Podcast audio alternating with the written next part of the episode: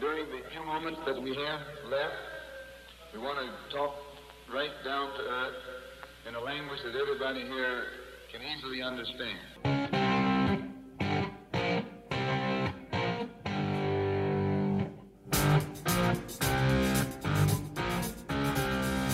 Hace una semana nos escuchábamos y el Manchester United era último lugar en la tabla. El Bayern llevaba paso perfecto en la Bundesliga lo mismo que el París en la Ligue 1 y el Liverpool aún no había ganado en la Premier League. Una semana después ya tenemos grupos en Europa, el Manchester United ya es octavo, el Bayern apenas empató ante el Gladbach y el Paris Saint-Germain fue superado en casa por el Monaco que terminó empatando. Y el Liverpool que no ganaba le metió 9 al Bournemouth y empató de paso un récord del propio Manchester United. Lo que hasta el momento no cambia es que el Real Madrid sigue de gira por España, venciendo a quien se le cruce en el camino del Arsenal de la Racha, la remontada del Manchester City, la derrota del Inter, el Scouting y mucho más. Hablaremos en este cuarto episodio de la segunda temporada de Fútbol Vertical.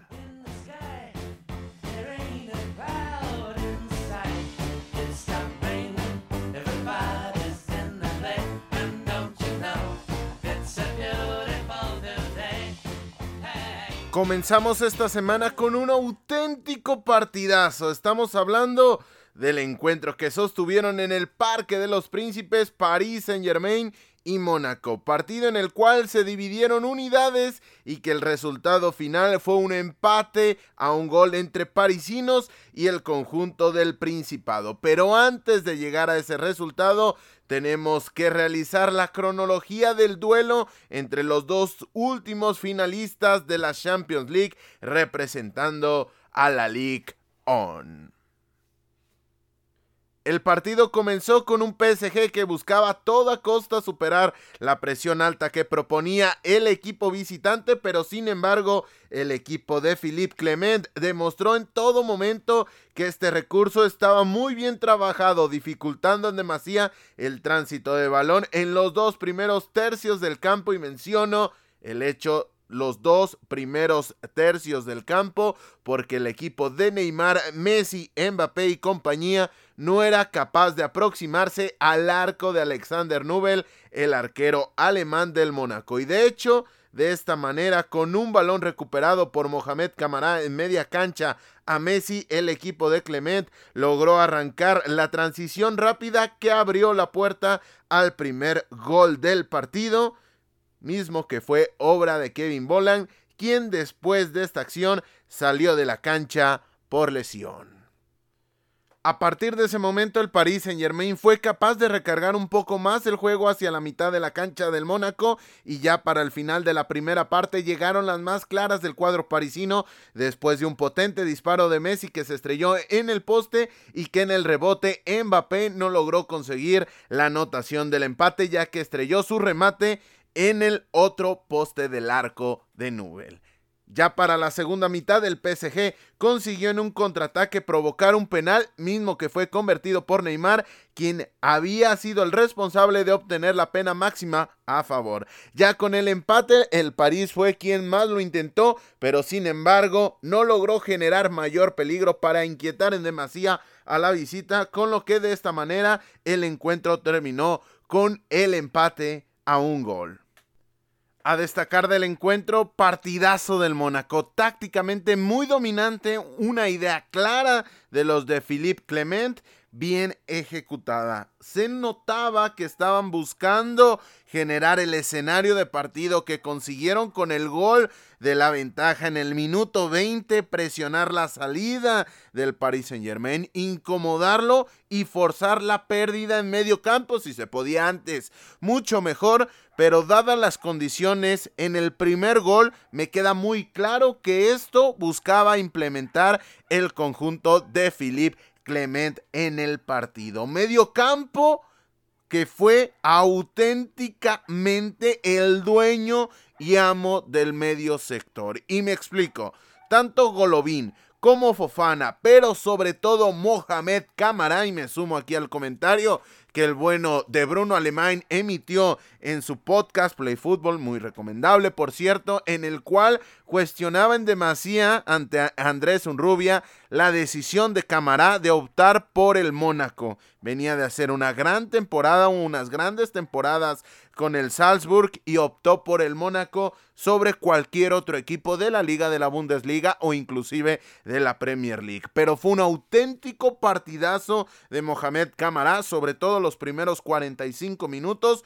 porque forzaban a que el Paris Saint Germain buscara dividir el balón y con la línea de tres y además la llegada de los dos carrileros en defensiva del Mónaco era complicado generar superioridad con un mal día de Kylian Mbappé combinado con un Neymar que se desesperaba, se motaba demasiado y esto acarreaba cosas negativas para el conjunto del Paris Saint Germain. Golovin distribuyendo, Fofana haciendo de segundo hombre fuerte en defensa y también acompañando las jugadas y Mohamed Camará en auténticamente fútbol total.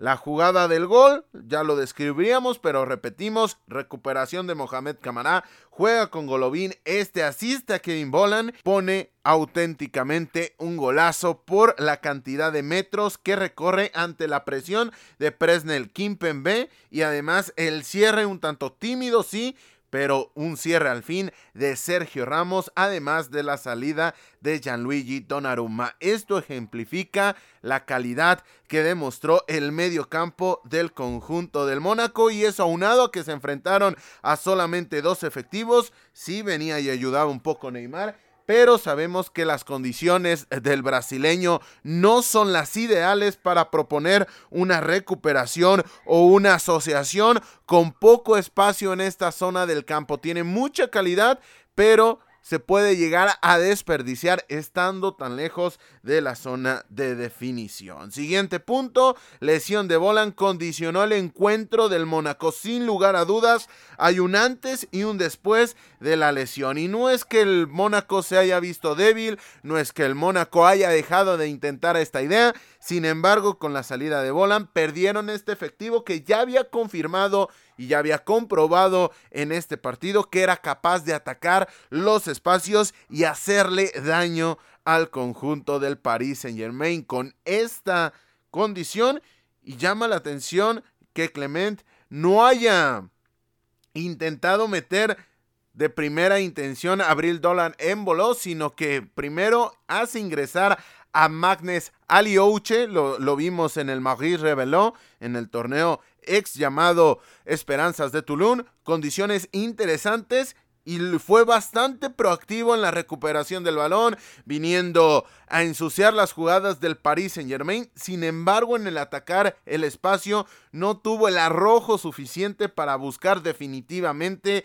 penalizar los errores del Paris Saint Germain. Es por ello que hacemos ahí la mención de que la lesión de Kevin Bolan condicionó en demasía la evolución del encuentro del Mónaco. Siguiente punto, la ausencia de Vitiña, ya hablábamos de lo de Bolan, pero la ausencia de Vitiña para el Paris Saint Germain pesó completamente en contra para los de Christophe Galtier. Renato Sánchez de un muy flojo partido terminaba escondiéndose de la jugada dejando muy solo a Berratti que eso sí no podemos decir que el italiano haya dejado de intentarlo, que haya dejado de incomodar al medio campo con sus posibilidades de partir en inferioridad numérica del Mónaco, pero estuvo muy solo porque Renato Sánchez muchas veces se escondía detrás de la presión que ejecutaba el conjunto del Mónaco, entonces en asociación era muy poco lo que provocaba o lo que generaba o las opciones que otorgaba. Y además en recuperación sí tuvo alguna presencia interesante, pero aquí me surge la duda. Y sé que quizá esta no es la más popular de las opiniones, pero aquí me surge sin lugar a dudas el cuestionamiento de por qué no Danilo Pereira. Para mí, la temporada anterior era el tipo que era capaz de brincar a la presión, era el tipo que era capaz de romper las líneas con balón conducido, además de que tenía gol. ¿Por qué Renato Sánchez antes que Danilo Pereira? Se conocen de Lille tanto Galtier como Sánchez. Seguramente fue una petición expresa a Luis Campos del técnico francés. Sin embargo, me parece que se vio mejor el Paris Saint Germain, ya con mucho desgaste en las piernas, ya con la desesperación y la presión de tener que ir a buscar el resultado, pero en el momento que ingresó Danilo Pereira, me parece me parece que al día de hoy es mucho mejor jugador Danilo que Renato. Ambos portugueses, ¿usted qué opina? Ya lo sabe, si piensa como yo, lo puede hacer saber en la cajita de comentarios de iBox. Si no, también lo puede hacer llegar su participación por esta vía o en nuestras redes sociales. Pero ahí pongo el tema. Ante la ausencia de Vitiña, que había sido un jugador muy importante para el Paris Saint Germain, se terminó por optar por Renato Sánchez y la realidad que la ausencia pesó gracias o en gran medida al mal partido de Renato Sánchez. Siguiente punto, si hablamos de partidos flojos, si hablamos de partidos pobres, tenemos que voltear a ver a Kylian Mbappé. Puede ser un bache, puede ser una cuestión de presión, sí, pero hay que señalarlo. Estamos analizando el partido del Paris Saint-Germain y tenemos que apuntar a que el encuentro de Kylian Mbappé fue bastante, bastante pobre. Recuerdo un contraataque al minuto 83, el cual Kylian Mbappé terminó estrellándole el esférico en el pecho a Nubel. Una definición bastante, bastante pobre en cuanto a la idea y también bastante, bastante pobre en cuanto a la intención. Se buscaba quitar de encima el balón. Se nota en la repetición, en el slow motion, en la cámara lenta este tema de que por un instante parecía que iba a intentar la cara interna a segundo poste y finalmente duda y termina impactando con el empeine con dirección al pecho de Nubel. Muy bien por Nubel, hace su recorrido, está donde debe estar, sin embargo, Mbappé en esta jugada en particular denotó que no estaba en su mejor día. Y si a eso le sumamos el poste después del, del poste, valga la, la expresión, porque sí fue un poste tras el poste, entonces me parece que sí cabe la expresión después del disparo de Messi. Era una jugada más compleja, me parece mucho más compleja porque venía con mucha más potencia, pero con la calidad que presuponemos que tiene el jugador más caro del Orbe, me parece que ambas circunstancias, ambas oportunidades eran para que terminaran en la red. Mal partido de Mbappé, conjugado con lo que ya habíamos mencionado. Y el último punto, Messi salió al 86 y no es amarillismo para nada. No hay que cuestionar la decisión de Christophe Galtier. Por lo menos yo no lo voy a hacer. Había que sacar a alguien de arriba porque si rompías con algún jugador de la línea de tres, te podías descomponer en defensiva y te podían penalizar porque con Minamino en el campo y también Brill Dolan voló, además de Ben Yedder que acarrió balones de manera constante, te podían penalizar y quitarte la unidad que ya habías ganado. Pero había que quitar a alguien de arriba y se terminó por optar por quitar a Lionel Messi. También partido un tanto flojo del argentino, quizá el más flojo en este arranque de temporada. Pero esta cuestión nos sirve para detectar cuáles son las percepciones de Christophe Galtier. Hace ingresar a Pablo Sarabia.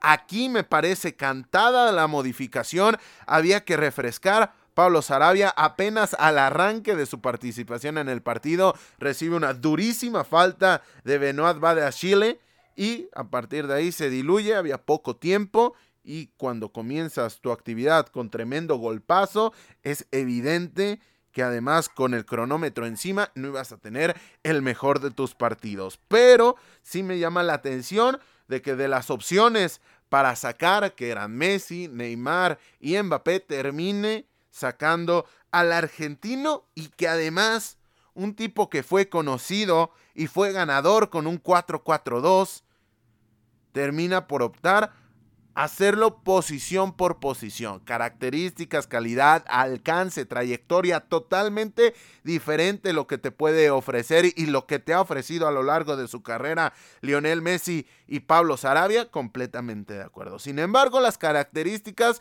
podemos comulgar con que son similares. Es por ello que para mí es posición por posición en lugar de hacer ingresar a Hugo y Ketique y activar esta posibilidad de tener dos puntas en el ataque. Quizá había que moverle un poco más para esta acción y lo que no quería era descomponer el sistema defensivo del Paris Saint Germain para evitar cualquier sorpresa del conjunto del Mónaco, pero había que señalar esta cuestión. Sale Messi, ingresa Pablo Sarabia, hasta ahí completamente de acuerdo, pero llama la atención que el elegido sea Messi, a partir de aquí podemos tomar esto como precedente y también que un tipo que haya sido conocido por el 4-4-2 no haya optado por sumar un segundo punta cuando tenía que ir por el resultado.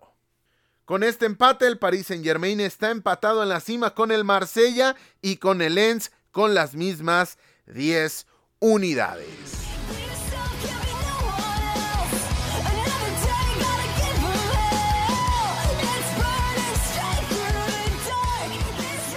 Y de Francia pasamos a Inglaterra para repasar los resultados que arrojó la jornada 4 de la Premier League. Y el sábado comenzó todo con el triunfo del Manchester United ante el Southampton 1 por 0 con anotación de Bruno Fernández. Y continuó con el carrusel de las 3 de la tarde en las que se vivieron los siguientes encuentros.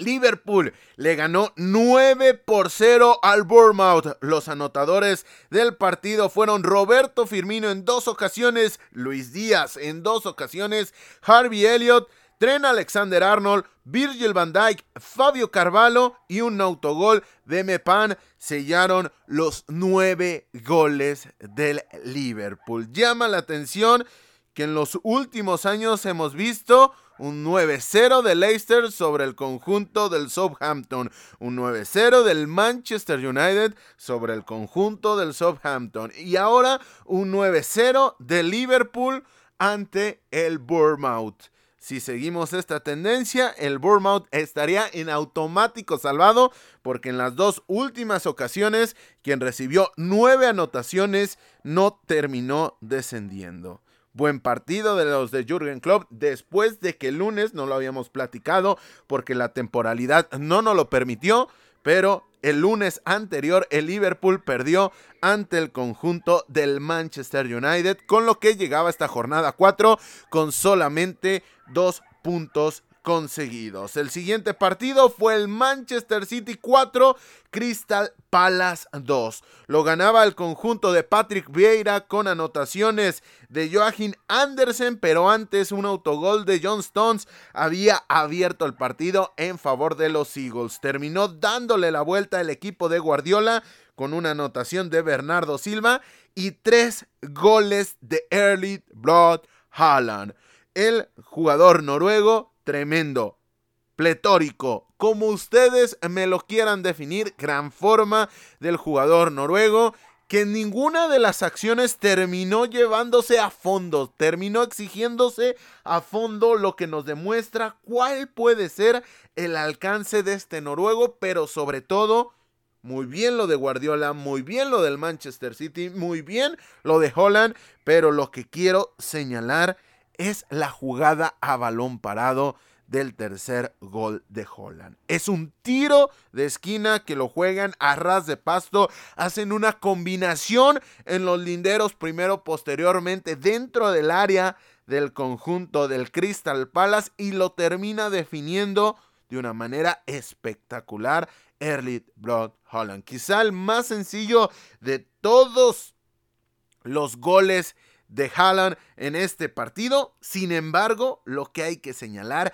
es la construcción de la jugada que es una auténtica oda al fútbol. Si usted tiene la oportunidad, de verdad, búsquelo porque fue un auténtico, auténtico golazo, una gozada de fútbol y desde aquí se tiene que aplaudir este tipo de trabajos, porque el que me diga que esta jugada sale de manera fortuita, perdóneme, pero tendrá una polémica con un servidor. Golazo del Manchester City, tercera victoria en este torneo para el conjunto de Pep Guardiola. Y quien también ganó, en este caso, la segunda victoria del torneo fue el Chelsea, que lo hizo ante Leicester City 2 por 1.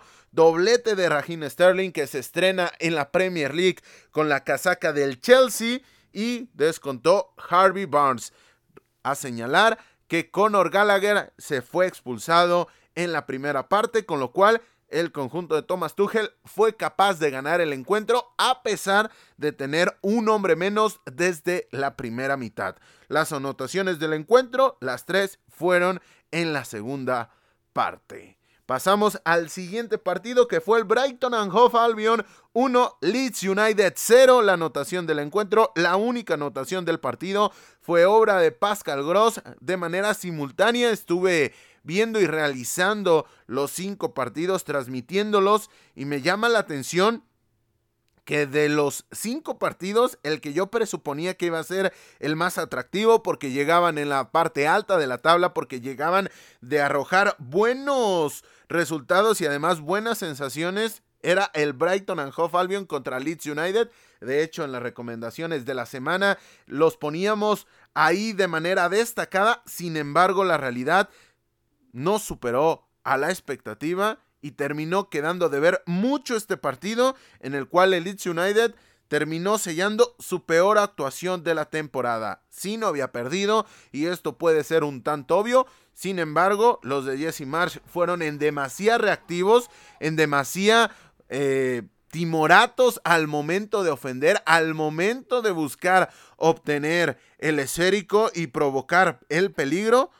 Así que terminaron siendo penalizados con el gol de Pascal Gross que les costó la primera derrota de esta temporada 2022-2023. Habrá que recuperar la intensidad que habían demostrado, sobre todo en los tres primeros partidos. Más puntual ante el Chelsea, sí fue una nota muy alta, va a ser complejo replicar esa nota tan alta, pero si quieres de verdad aspirar a conseguir cosas importantes, Póngale la etiqueta que ustedes quieran, cosas importantes, tienes que replicar la forma que mostraste en el primer tiempo contra el Southampton, la forma que mostraste a raíz de que el Wolverhampton se había puesto arriba en el marcador, pero sobre todo la forma que mostraste a partir de que te pusiste arriba en el marcador con ayuda de Eduard Mendy la semana anterior. Cerró la participación del carrusel de esta semana el Brentford 1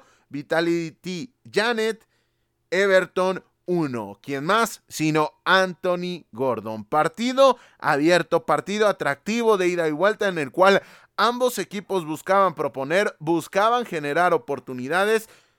Las consiguieron. Otro buen partido de Jordan Pickford. Otro buen partido también de David Raya. Con lo cual, a pesar de que haya sido un 1-1, gozamos de un gran partido en el Community Stadium. Terminó la actividad del sábado, el triunfo del Arsenal 2 por 1 contra el Fulham en el Emirates Stadium. Las anotaciones del encuentro corrieron a cargo de Martin Odegor y también de Gabriel Magalaes. Se recompuso el conjunto del Arsenal que comenzó el encuentro perdiéndolo, fue capaz de darle vuelta en los últimos instantes y así mantener su racha perfecta en este arranque de temporada. Para el domingo, Wolverhampton 1, Newcastle 1, los anotadores del encuentro fue Rubén Neves para el conjunto de los Wolves y para los Magpies anotó Alan San Maximan en el minuto 90. En simultáneo, Aston Villa perdió 0 a 1 frente al West Ham United. La única anotación del encuentro corrió a cargo de Pablo Por último, Tottenham venció al Nottingham Forest con doblete de Harry Kane, quien se convirtió en el tercer máximo goleador de la historia de la Premier League. El conjunto de Antonio Conte vuelve a ganar. Las cifras y los números que está arrojando son muy interesantes. Aquí no fue necesariamente mejor por momentos del partido, por lapsos del encuentro. Me parece que lo único que le hizo falta al conjunto del Nottingham Forest, pequeño, gran detalle, fue la anotación. Fue mejor, llegó por la banda derecha con Williams, llegó por el otro costado, llegó de diferentes maneras, sin embargo el conjunto de Conte aguantó y penalizó con Harry Kane. Con lo que, tras cuatro jornadas, la tabla luce de la siguiente manera. El líder es el Arsenal con 12 puntos, seguido por el Manchester City que es segundo y el Tottenham que también tiene 10 puntos es el tercero por diferencia de goles. Además de que también el cuarto lugar tiene las mismas 10 unidades, que es nadie más y nadie menos que el Brighton and Hove Albion. En la quinta posición está el Leeds United con 7 puntos. El Chelsea en la sexta con 7 puntos empatado con el conjunto de los Whites. Séptimo es el Newcastle United con 6. Manchester United que también tiene 6 puntos después de sus victorias ante Liverpool y ante Southampton. Mientras que el Liverpool es noveno con 5 puntos.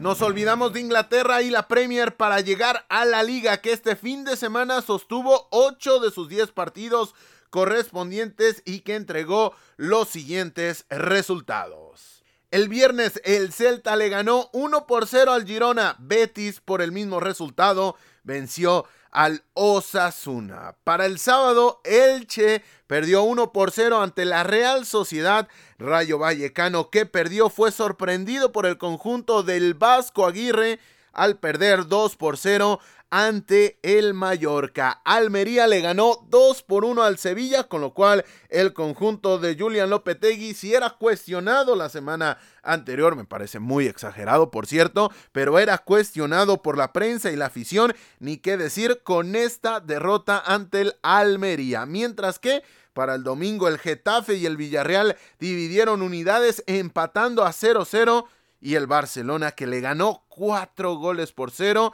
Debutó Jules Koundé. Pudieron registrar a Jules Koundé. Eso ya por sí solo es una noticia. Además debutó el jugador francés y el conjunto del Barcelona que con doblete de Robert Lewandowski anotaciones de Pedri, buen gol el de Pedri por cierto, y anotación de Sergi Roberto dieron cuentas del Real Valladolid que le costó un mundo el tránsito de partido. Cerró la actividad del domingo el español 1, Real Madrid 3. Anotaciones de Vinicius Jr. y un par de Karim Benzema. Esta fórmula que le ha dado nada más y nada menos que una Copa de Europa y una liga al conjunto blanco. Así que la fórmula es simple. Balón a Benzema, Benzema, haz tu magia.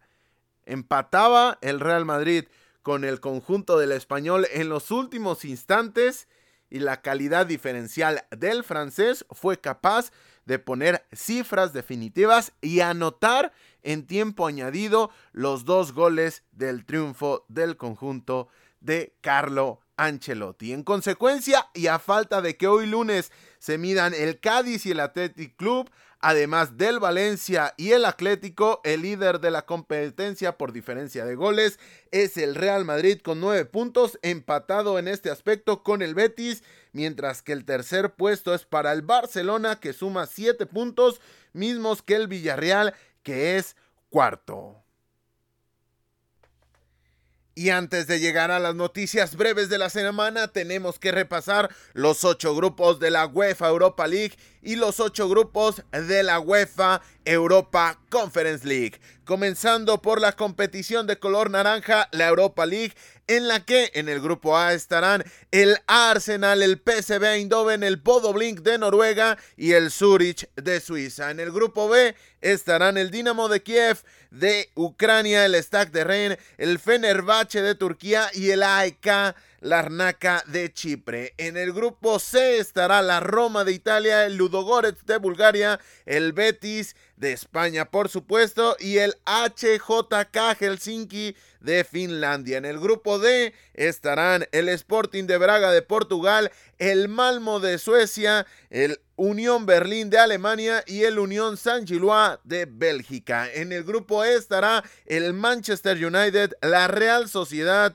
de Inglaterra y España respectivamente, el Sheriff Tiraspol y el Omonia Nicosia también de Chipre. En el grupo F estará la Lazio, el Feyenoord, el Midtjylland y el Stungras de Austria. En el grupo G estará el Olympiacos de Grecia, el Karabaj de Azerbaiyán, el Freiburg y el Nantes de Francia. Y el grupo H estará compuesto por el Estrella Roja de Serbia, Mónaco, Fenerbaros de Hungría y el Transport de Turquía.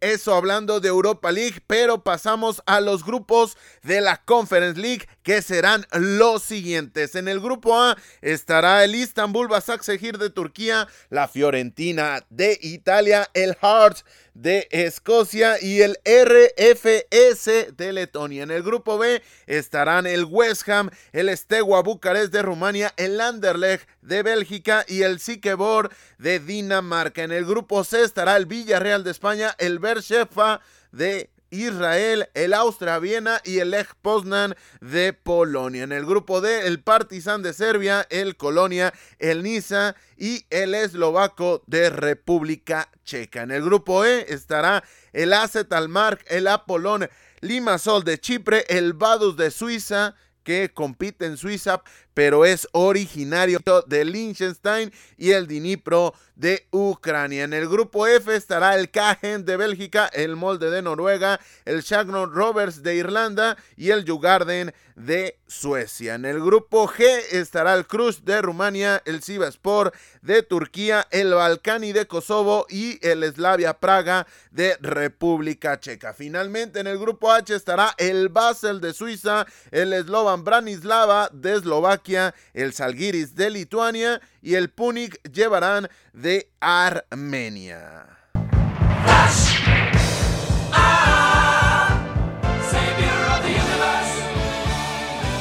Ahora sí, sin más dilación, pasamos a las noticias breves de la semana.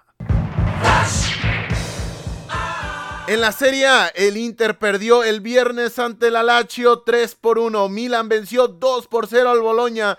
Juventus y Roma empataron a un gol en el estadio de la Juve, mientras que el Napoli empató sin goles ante la Fiorentina, con lo que de momento y tras tres partidos disputados, el líder en Italia es el Napoli con siete unidades por diferencia de goles, ya que Milan, Lazio, Atalanta, Torino y Roma también suman siete puntos.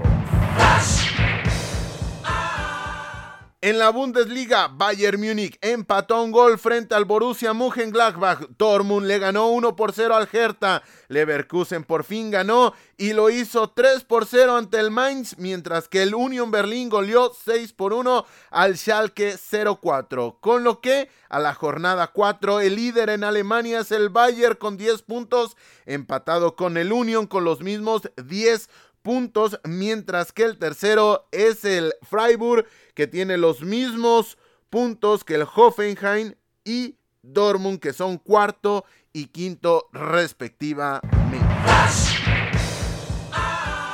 En Portugal fue un fin de semana de sorpresas ya que el vigente campeón Porto sucumbió ante el Río Ave 3 por 1 mientras que el Sporting Club perdió ante el Chávez 2 por 0. Quienes hicieron la tarea fueron el Benfica que ganó 3 por 0 al Boavista y el Sporting de Braga que goleó 6 por 0 al Arouca. De momento, el líder de la liga en Portugal es el Braga con 10 puntos seguido del Benfica, Porto y Portimonense que tienen 9 unidades.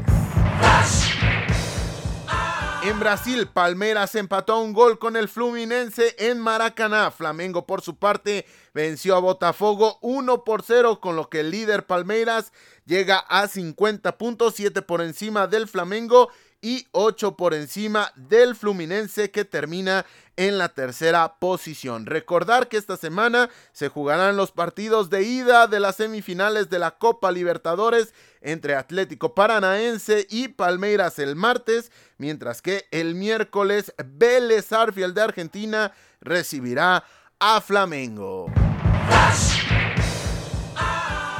En Escocia, el Celtic no tuvo piedad del Dundee United y lo terminó goleando 9 goles por cero. No solamente el You'll Never Walk Alone hermanan a Liverpool y al Celtic. Por su parte, el Rangers también, aunque ellos 4 por 0 ganaron, en este caso al Rose County, con lo que el Celtic sigue siendo líder gracias a su pleno de victorias en 5 duelos, mientras que el Rangers le sigue en el segundo puesto con 13 unidades. Tercero es el Hearts con 10 puntos.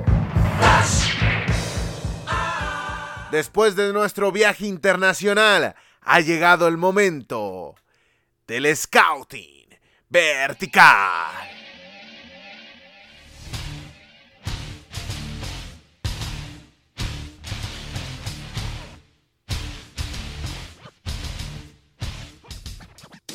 Esta semana en el Scouting Vertical tenemos que viajar hasta España para hablar de Alejandro Iturbe, arquero cancerbero, portero del conjunto del Atlético de Madrid B que juega en la segunda Federación de España que ya ha tenido un proceso interesante por las divisiones inferiores del conjunto colchonero nacido en el 2003, más concretamente hablando el 2 de septiembre del 2003, con lo cual a la fecha de grabación de este episodio tiene 18 años. Mide 1,86, es de perfil derecho, nacido en Madrid, representa por ende los colores de la selección española. Alejandro Iturbe en Cabo es su nombre completo, lo dicho, nacido el 2 de septiembre del 2003, 18 años, perfil derecho. Actualmente tiene contrato con el Atlético de Madrid B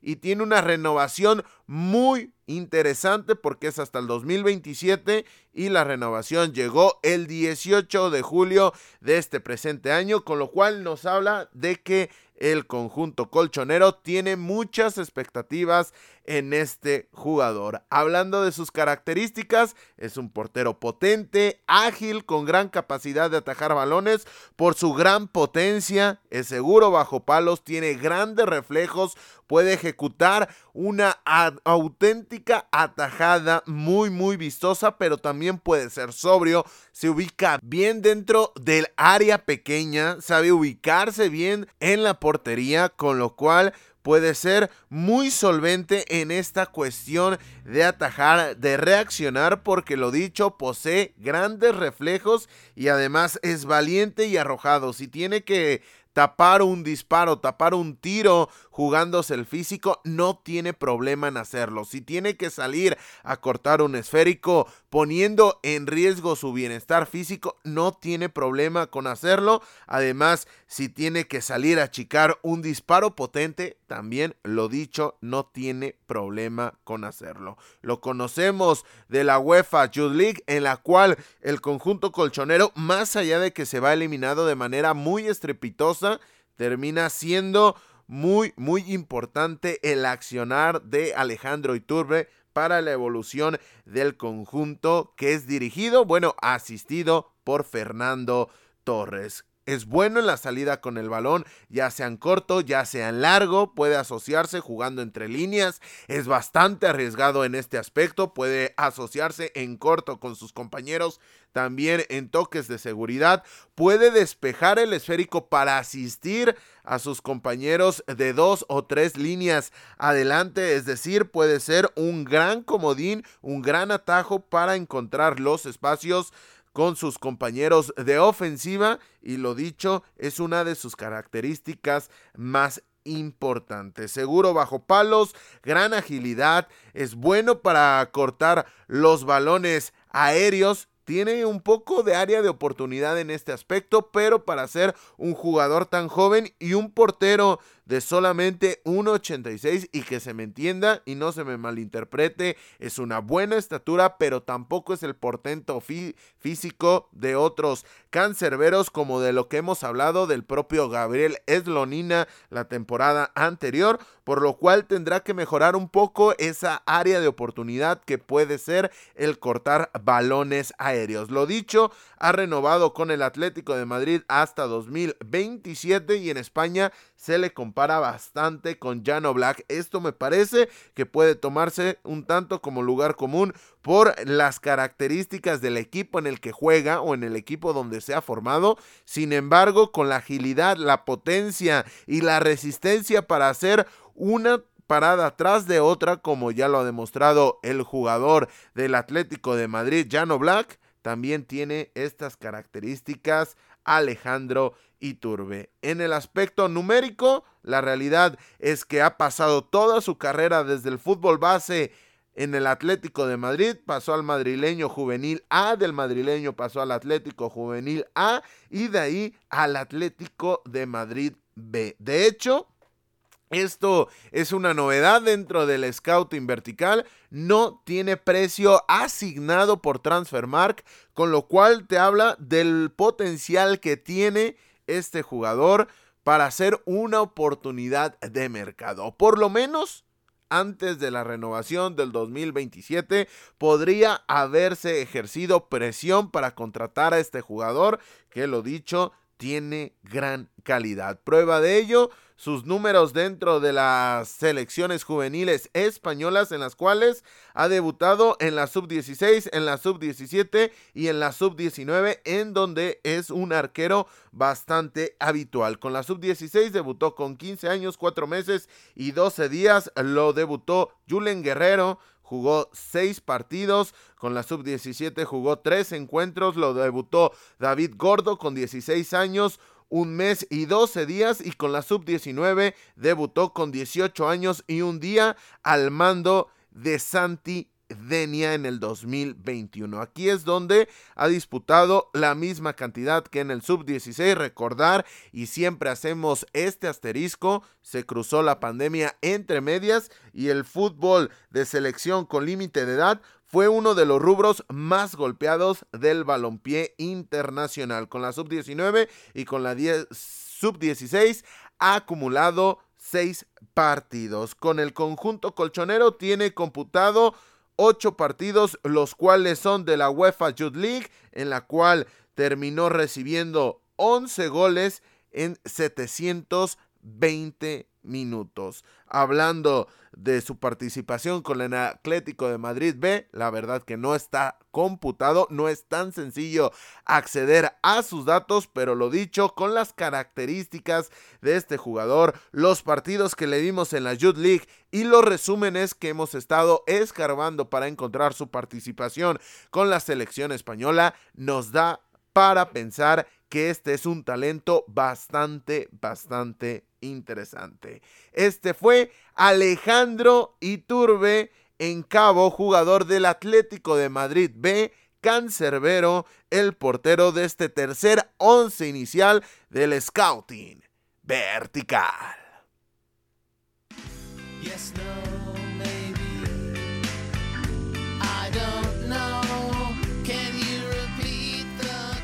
Habiendo repasado al joven talento de la semana, es momento de dar salida a su participación que a lo largo de toda la semana nos han hecho llegar a nuestras cuentas de Instagram y de Twitter. Toda la participación de nuevo llegó por Instagram, pero también hay que mencionar nuestra cuenta de Twitter. En Instagram nos escribió Juan Manuel Ruesga para felicitarnos por nuestro trabajo y preguntarnos hasta el momento quién es el mejor fichaje del Manchester United. Muchas gracias por tu participación, Juan. Sin lugar a dudas, tiene que ser Casemiro. Han adquirido calidad con el caso de Lisandro Martínez, Tarrel Malasia y, y también Christian Eriksen, sin embargo, viene de ser campeón de Europa. Y con las características y con los asteriscos que ya la semana anterior mencionábamos, pero la realidad es que es un talento diferencial, es un jugador world class, es uno de los mejores del orbe hoy por hoy en esa posición y en los últimos 5 o 10 años habría que rascarle, habría que analizar demasiado para ver un jugador que le pudiera competir a Casemiro en esa posición. Vamos a ver su adaptación, pero me parece que el Manchester United gana bastante con la adquisición de Casemiro, sobre todo en la fe y en la confianza de sus aficionados, pero también en el soporte defensivo que ayudará a crecer el rendimiento de la defensiva. Por lo menos es lo que presuponemos y por lo menos es lo que intuimos de cara a la llegada de Casemiro. También en Instagram nos escribió Julio Vargas-bajo para preguntarnos por qué no analizamos en nuestra cuenta de Twitter los partidos que reportamos. Gracias por tu participación, Julio. Gran pregunta. La realidad es que queremos dejar la cuenta oficial para cuestiones oficiales. Y el análisis es demasiado subjetivo para meterlo en la cuenta oficial. Para ello, tenemos nuestras cuentas personales en redes sociales en las que en la medida de lo posible damos nuestro punto de vista del panorama futbolístico. Para quien le interese, me encuentro en Twitter como arroba cvaldesdt, cvaldesdt, para quienes como Julio quieran interactuar o conocer mi opinión con una inmediatez que no permite el podcast. De nuevo, gracias Julio por tu estupenda pregunta. Y si ustedes como Julio, como Juan Manuel, quieren participar dejándonos sus comentarios lo pueden hacer directamente en nuestras cuentas de redes sociales, las cuales pueden encontrar en Instagram y Twitter con el nombre de arroba verticalfutbol, arroba verticalfutbol en Instagram y Twitter, donde le damos seguimiento a lo más importante del fútbol internacional y donde también pueden dejarnos sus preguntas o comentarios para que formen parte de esta sección. Además, lo que siempre mencionamos, pueden hacerlo llegar en la caja de comentarios de iBox, la única plataforma en la cual estamos que permite esta opción.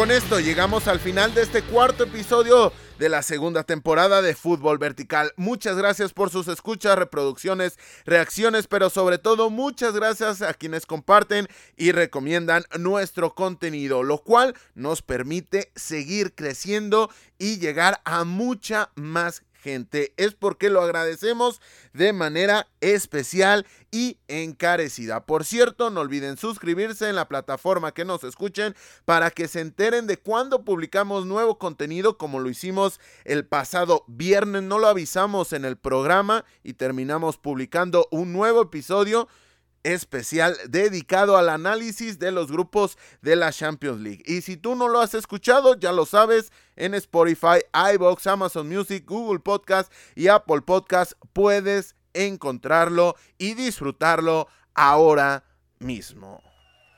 Sin más por el momento y a nombre de todos los que hacemos posible la realización de este podcast, yo soy Carlos Alberto Valdés que te recuerda que estamos a solamente 83 días del Mundial, así que hoy más que nunca no olvides disfrutar del balón, porque el fútbol cada vez es más vertical.